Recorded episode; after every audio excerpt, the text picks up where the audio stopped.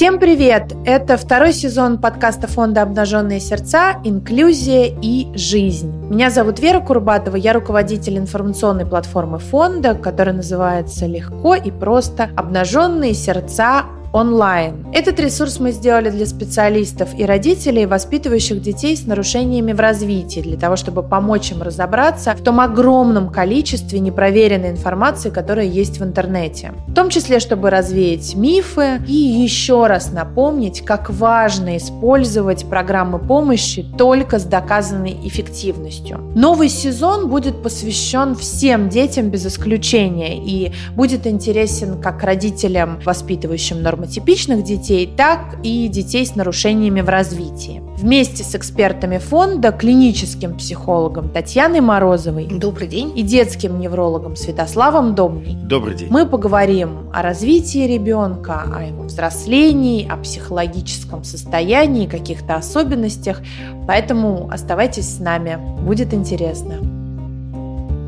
Тема сегодняшнего выпуска – наказывать или не наказывать ребенка. Вместе со мной эксперты фонда «Обнаженные сердца», которые будут отвечать на мои вопросы. Это клинический психолог Татьяна Морозова Добрый день.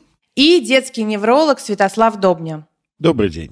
Скажите мне тогда, пожалуйста, э, сразу, что такое наказание? Есть ли вообще какое-то вот единое определение, чтобы мы сразу разобрались, что к чему и о чем мы говорим? Давайте начнем с того, что единого определения нет.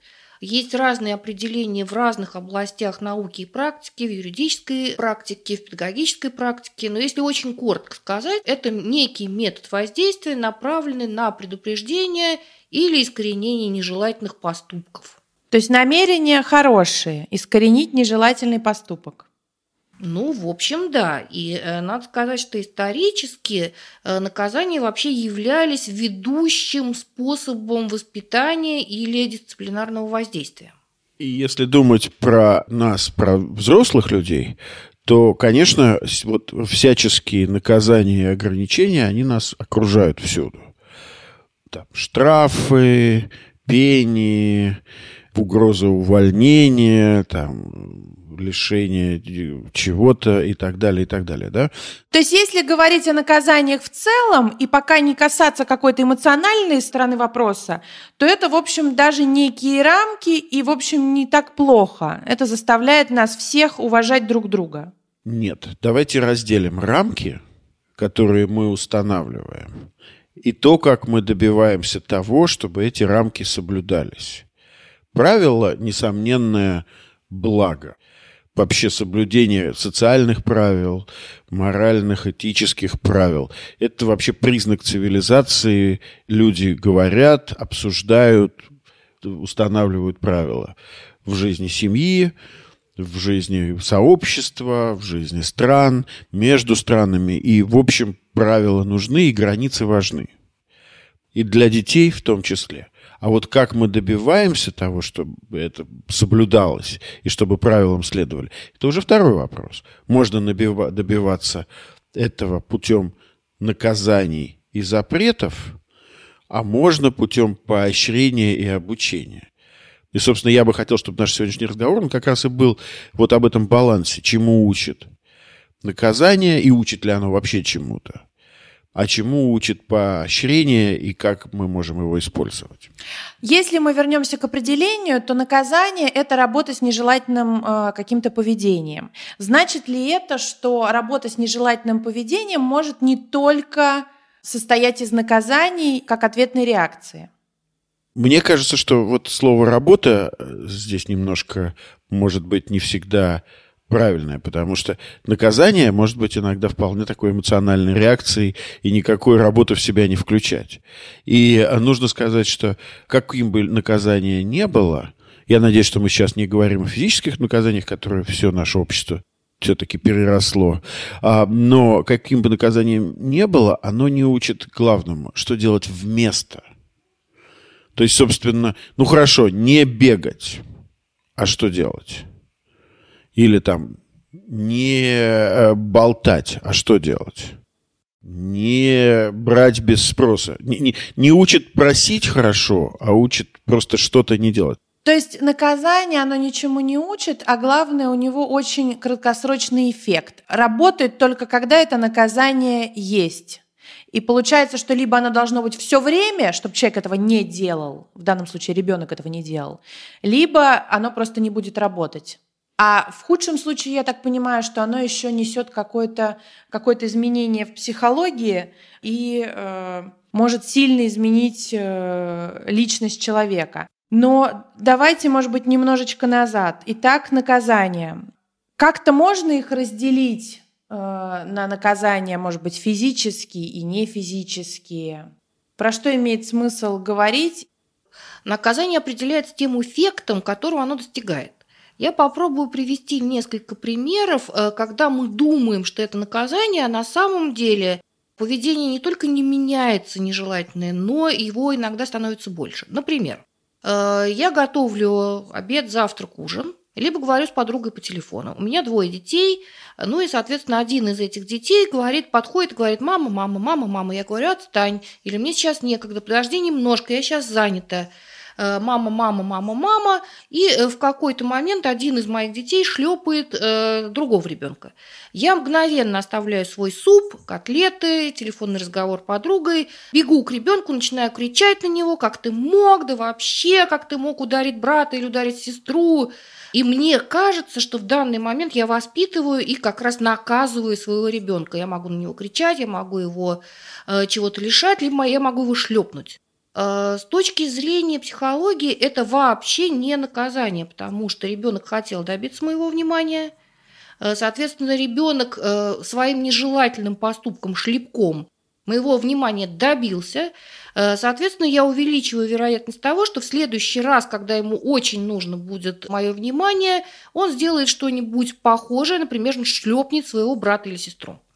Итак, мне казалось, что это наказание – я накричала на ребенка, шлепнула или отругала ребенка. Это не наказание вовсе, э, нежелательного поведения в дальнейшем меньше не станет. Давайте приведем еще один пример. Мой ребенок сидит, э, крутится, вертится, плохо выполняет домашнее задание, мне противно на него смотреть, он ноет, пишет некрасиво, я начинаю кричать на него, за шкирку хватаю, э, выставляю с э, рабочей зоны из-за стола и говорю, как ты можешь, да вот, да вот, и твой папа учился плохо, ты никуда не поступишь, ты будешь там, я не знаю, как нам это в детстве говорили. Дворником. Ну, либо я такой родитель, который шлепнет. Давайте подумаем, чего хотел мой ребенок своим поведением. Он хотел наконец-то закончить выполнение домашнего задания. Что он получил? Он, он получил закончил. то, что я вытащила его за шкирку из-за парты, он перестал выполнять э, свое домашнее задание.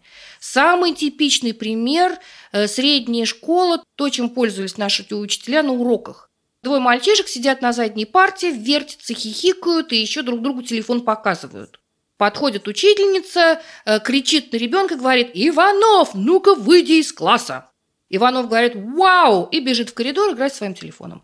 Э, что Иванов хотел сделать? Он не хотел заниматься на уроке, ну и, соответственно, то, что мы считали наказанием, с одной стороны, мы действительно повысили голос или шлепнули ребенка, но на самом деле мы только закрепили нежелательные образцы поведения. Все эти примеры только к тому, что наказание есть некая субъективная штука, и очень часто оно не только не работает, оно приводит к противоположному результату. Но вот сейчас вы привели примеры, когда наказание не работает. То есть мы поняли, что оно не работает, наказание неэффективно, поэтому, в общем, понятно, почему э, это плохо. А есть ситуации, когда наказание работает на цель того, кто наказывает, но все равно оказывает плохое воздействие. То есть, Вера, вы сейчас говорите о том, что э, действительно есть ситуации, когда наказание приводит к изменению поведения, когда этого поведения становится меньше, но та цена, которую мы платим за такой метод изменения поведения, она слишком высока. Именно, да. Угу. И э, давайте поговорим о физическом наказании. По разным данным, э, данные собирались в течение последних 20 лет достаточно много, и э, самые часто встречающиеся данные – это около половины населения.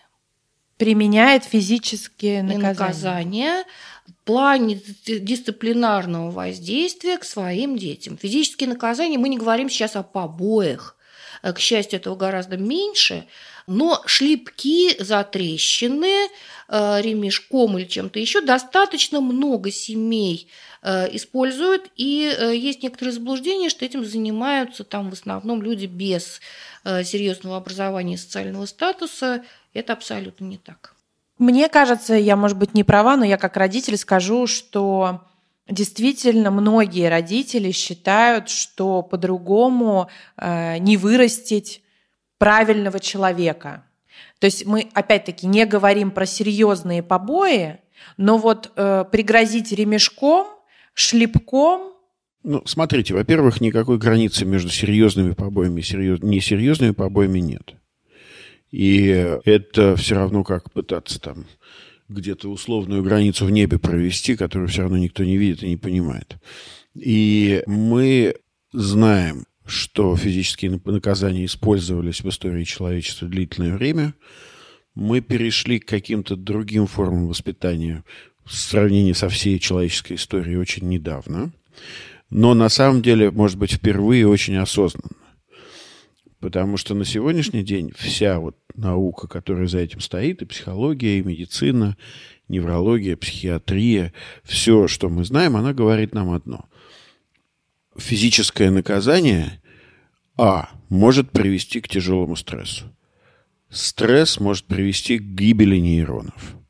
То есть в тяжелом случае, если мы говорим о настоящих тяжелых случаях физического наказания, мы знаем, что стресс, который вызывает выброс гормонов стресса, который очень токсичный для нервной системы, может снижать и интеллект, и возможности к адаптации, вызывать необратимые изменения центральной нервной системы. Увеличивается и размеры отдельных областей, которые отвечают за скорость нашей реакции. Один из примеров – это, собственно, то, что переживает ребенок, который подвергается наказаниям, и то, как меняется его мозг, очень похоже на те изменения, которые происходят в мозге ветеранов войны.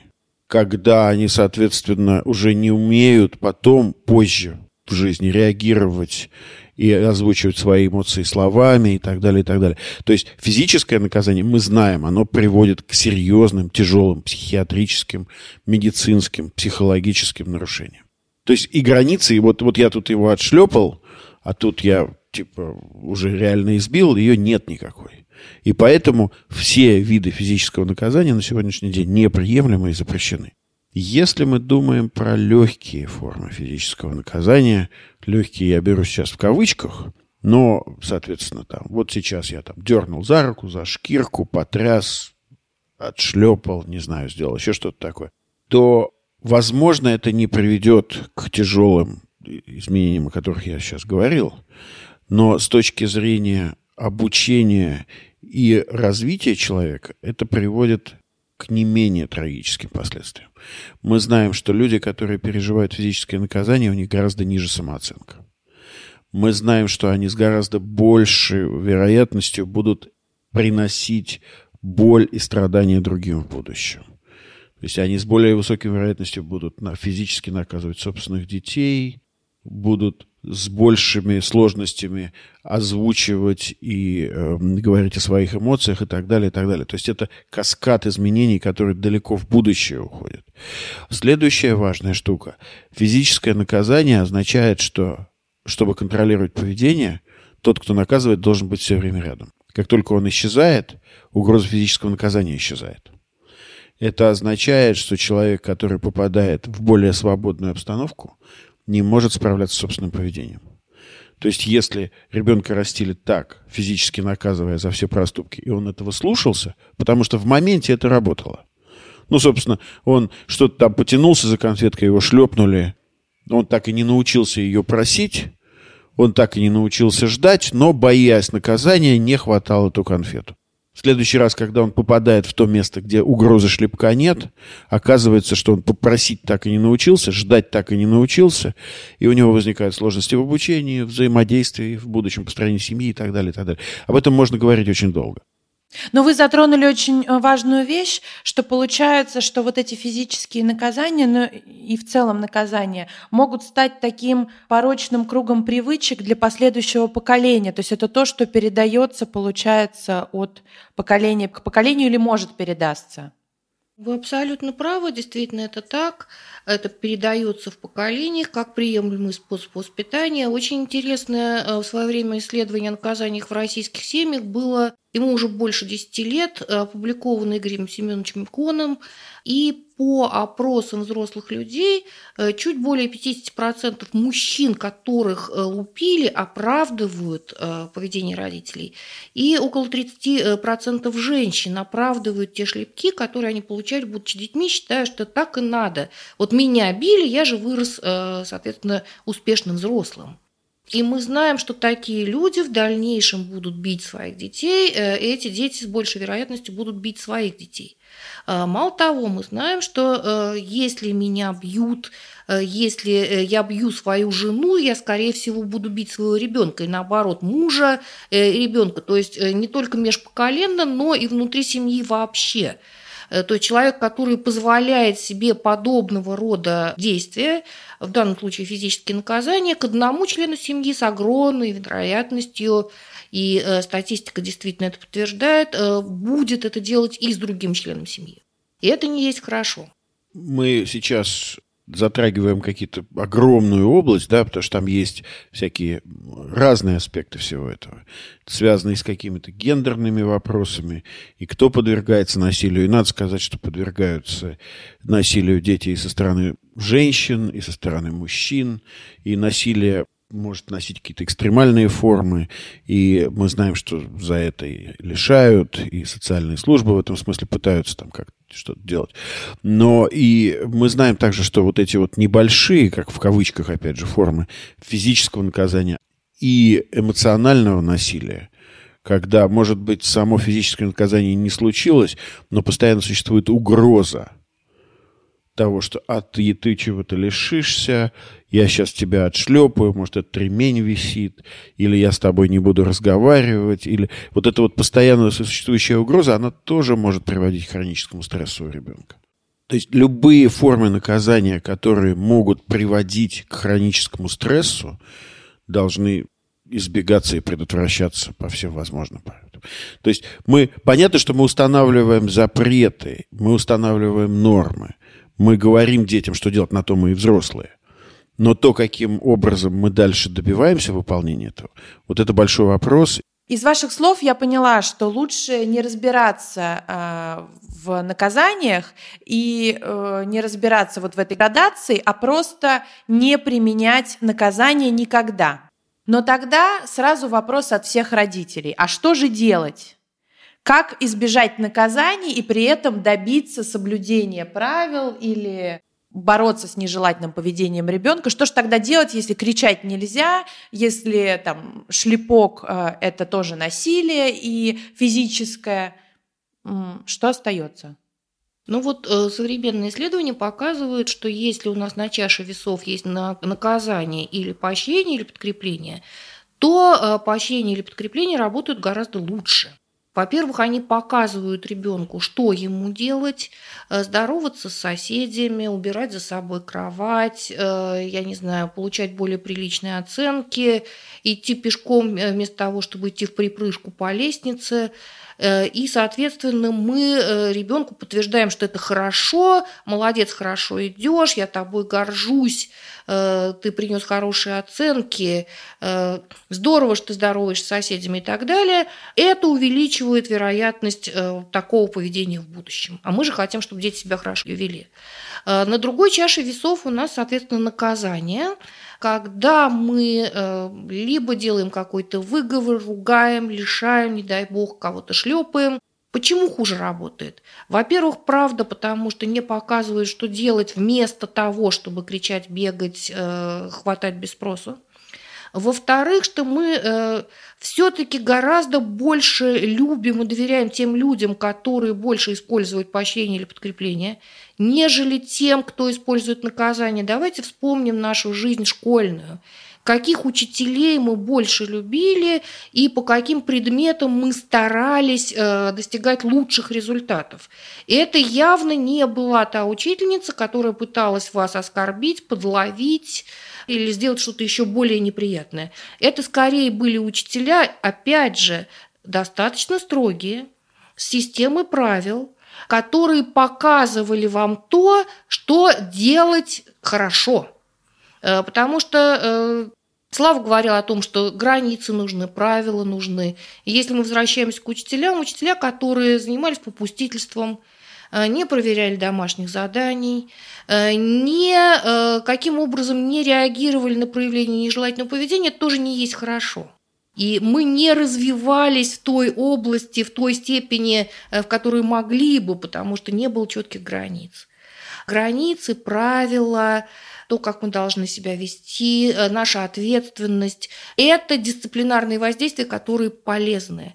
А вот наказание или э, поощрение и подкрепление, все-таки современные исследования показывают, что та чаша весов, где лежат э, подкрепления, она гораздо важнее и э, более ценная.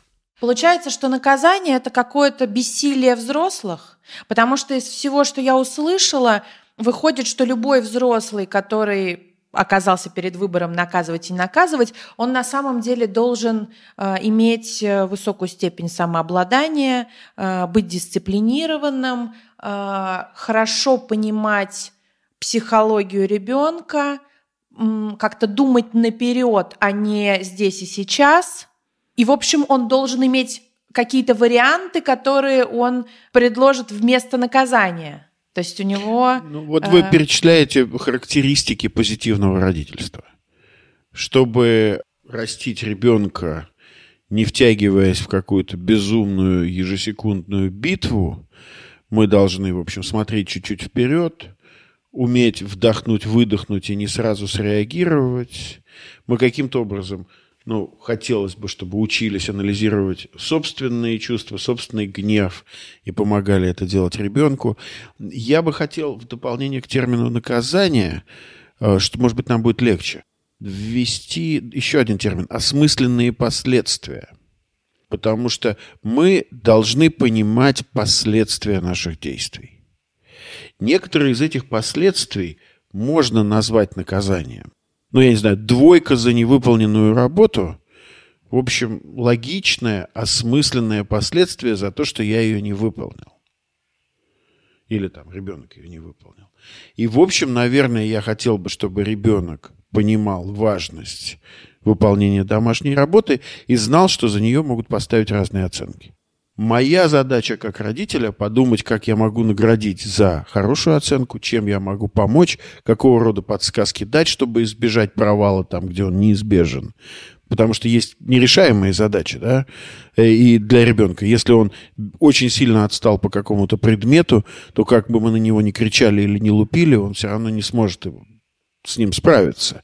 И, может быть, нам надо подумать, как разбить эту цель на маленькие шаги, и какие осмысленные последствия за успехи могут быть. И как не наказывать за неудачу, но, наверное, давать осмысленные последствия за намеренно сделанное нежелательное поведение. Да? Ну да, не надо залезть в шкаф и съесть все конфеты до обеда. Это поступок, который должен повлечь за собой какие-то последствия. Какие это последствия, зависит от культуры семьи и от того плана, который у нас с вами в голове есть, и от возраста ребенка.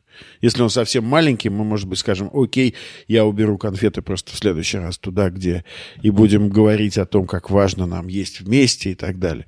Если это уже, соответственно, подросток, мы можем прибегнуть к какой-то другой логической беседе и говорить о том, что может быть, будет в том числе и что-то, что мы могли бы назвать наказанием, ну, в какой-то форме. Но оно не будет ни физическим, ни унижающим человеческое достоинство, не приносящим хронический стресс. Я еще подумала о том, что мало кто из взрослых, да и вообще из людей обладает э, терпением. И вот это желание наказать, это на самом деле желание справиться с ситуацией какой-то нежелательной здесь и сейчас и увидеть сразу результат. А, вот этот результат на лицо. То есть э, ребенок, например, чего-то не делает сразу после того, как ты его наказал. Если мы говорим о подкреплении, о каких-то других вариантах решения проблем, сколько ждать?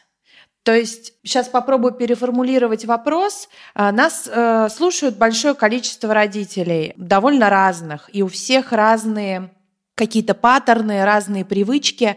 Кто-то, может быть, действительно хочет выйти из порочного круга наказаний, но это сделать нелегко, потому что ты не увидишь сразу положительного результата. Вот если вы можете как-то примерно обозначить эти рамки, сколько нужно времени на то, чтобы как-то изменить э, вот это поведение родителю, а от ребенка ждать каких-то положительных э, реакций? Вопрос очень непростой, и э, всякий раз, когда мы начинаем менять стратегию поведения с ребенком, э, нам приходится быть очень терпеливыми.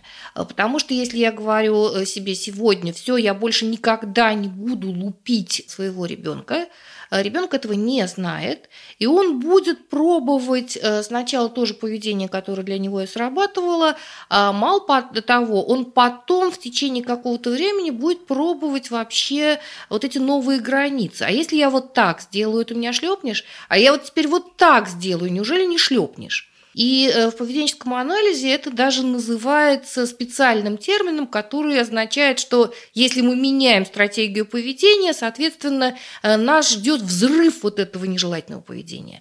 Поэтому для некоторых детей, даже если я сказала, что с понедельника или там с первого числа я не буду больше делать э, того, что я делала раньше, придется достаточно долго ждать, потому что поведение формировалось не за одну ночь. Но и я бы все-таки сразу же добавил, а, если вы решили что-то не делать, то решите, а что вы делаете вместо этого. То есть, собственно, должна быть стратегия или какие-то идеи э, у родителя, что он делает, чтобы предотвратить ситуацию, и что э, будет, если ситуация все же произойдет. Какие меры будут приняты, что считать возможным, какой договор можно заключить. А скажите мне, Таня и Слава, вот мы, у нас был довольно долгий разговор, э, сложный, мы поняли уже, что тема непростая. Может быть, мы можем что-то родителям посоветовать, какую-то литературу, что-то почитать, посмотреть э, по этому поводу? Если говорить о каких-то действенных методах э, дисциплинарных воздействий, э, что делать, если не наказывать, то есть очень неплохая книга, которая э, была написана достаточно давно, уже она переведена на много-много разных языков в разных странах. Она называется «Давай договоримся». Книга о договорах для детей и их родителей. А автор? Уильям Хьюарт и Джилл Дардинг. Ой, ну это известный эксперт, это, кстати, да, большой да, да. друг нашего фонда, и у нас есть большое количество материалов с ним на сайте «Обнаженные сердца онлайн». Спасибо большое за совет. Э, мне кажется, нам надо заканчивать. Э, в целом, понятно, что тема огромная, бесконечная, и насилие или наказание – это тема очень важная и очень актуальная, и о ней нужно разговаривать. Мы поняли, Самое главное, что наказания не работают. А даже если они работают, то эффект от них не очень хороший. Поэтому... Или очень нехороший. Или очень нехороший. Поэтому следует придумать какие-то вещи вместо наказаний. И вот это довольно сложно. Это большая работа взрослого, э, и это некая стратегия, которую нужно продумать. И, собственно, может быть, один из э, наших следующих подкастов мы можем как раз посвятить тому, каким образом и можно ли договариваться с детьми, э, что, потому что э, иногда у родителей возникает такой вопрос, окей, если я буду что-то хорошее все время давать за хорошее поведение, то я его что, подкупаю? Мы можем вот какую-то вот такую тему. Да, это важная тема, потому что тема избалованности ребенка, она тоже очень актуальна. И а, осознанный родитель, он еще иногда боится не только наказывать, но и превратить своего ребенка вот в кусочек рафинада, если говорить метафорами. Спасибо большое, Таня и Слава. Тогда до встречи в следующем выпуске. Спасибо, Спасибо большое. большое.